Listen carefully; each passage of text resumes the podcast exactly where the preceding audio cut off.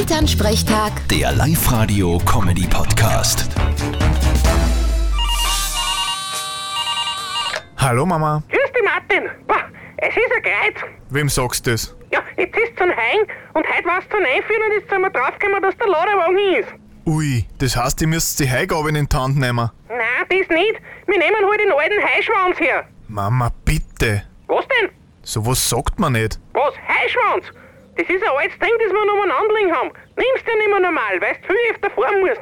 Aber hilft nichts, wenn der Ladewagen hin ist. Ich finde, das klingt trotzdem garstig. Ja, was soll ich machen? Ich hab das Wort nicht erfunden. Kein Wunder, dass das Gerät eigentlich ausgestorben ist. Vierte Mama. Ah, ist doch mir wurscht. Vierte Martin. Elternsprechtag. Der Live-Radio-Comedy-Podcast.